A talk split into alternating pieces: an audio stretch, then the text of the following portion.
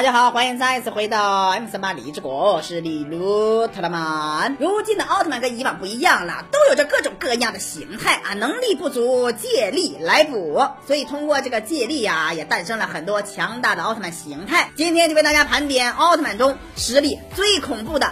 四大形态，这第一个形态堪称是宇宙的起源呐。第四个，捷德奥特曼尊皇形态。捷德奥特曼的尊皇形态是用贝利亚奥特曼和奥特之王胶囊融合升华而成的超强形态。除此之外，还有一个强力的武器——王者圣剑。对于这两位奥特曼的实力，大家也是有目共睹的啊！神秘四奥之一的奥特之王可是奥特一族传说中的超人，几乎是无人能敌、无人能比的。而宇宙皇帝贝利亚也是奥特曼史上最强的黑暗奥特曼 BOSS。之一啊，所以捷德奥特曼的尊皇形态，按照常理来说，应该是奥特曼中最强的形态了，因为这个形态击败了贝利亚融合兽奇美拉贝洛斯。但是后来，当捷德奥特曼的新形态出现以后啊，那被削弱的可以说是不值一提。因此，奥特曼的最强形态啊，也会根据时间的更新发生变化，这也是永远无法改变的规律呀。第三，迪迦奥特曼的闪耀形态，闪耀迪迦可以说是传说中的战士啊，几乎无敌，存在两三下就解决了敌人，贴身加坦杰厄在他面前也不值一提。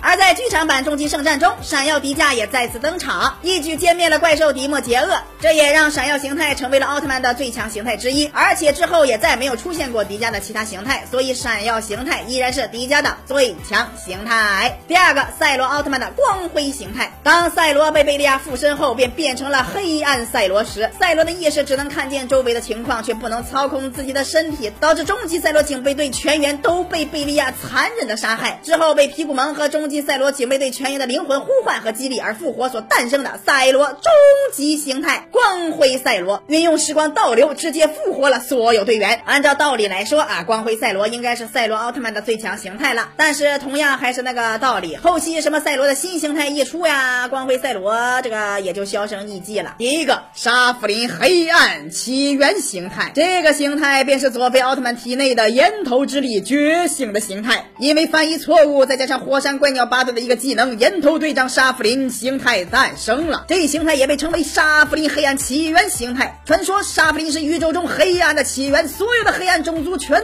都是他的部下。至今奥特曼中所有的反派很有可能都是他的部下，都受他指使。沙弗林的实力无法计算，强大到可以瞬间毁灭一万个光之国的力量。他掌握着宇宙中的大局，没人能逃过沙弗林的眼睛。只要你讲错一句话，就会灰飞烟灭，不复存在呀。虽然沙弗林的这个形态呀啊也是大家调侃而出的，但是在奥特曼的黑暗势力当中，肯定有一个最强大的统治者，因此我们深深的怀疑这个人跟沙弗林肯定有极大的关系。那么大家认为统治黑暗的最终 BOSS 究竟是一个什么样的角色呢？可以在下方留言。奥特曼每天都会更新，不要错过精彩内容，咱们下期再见。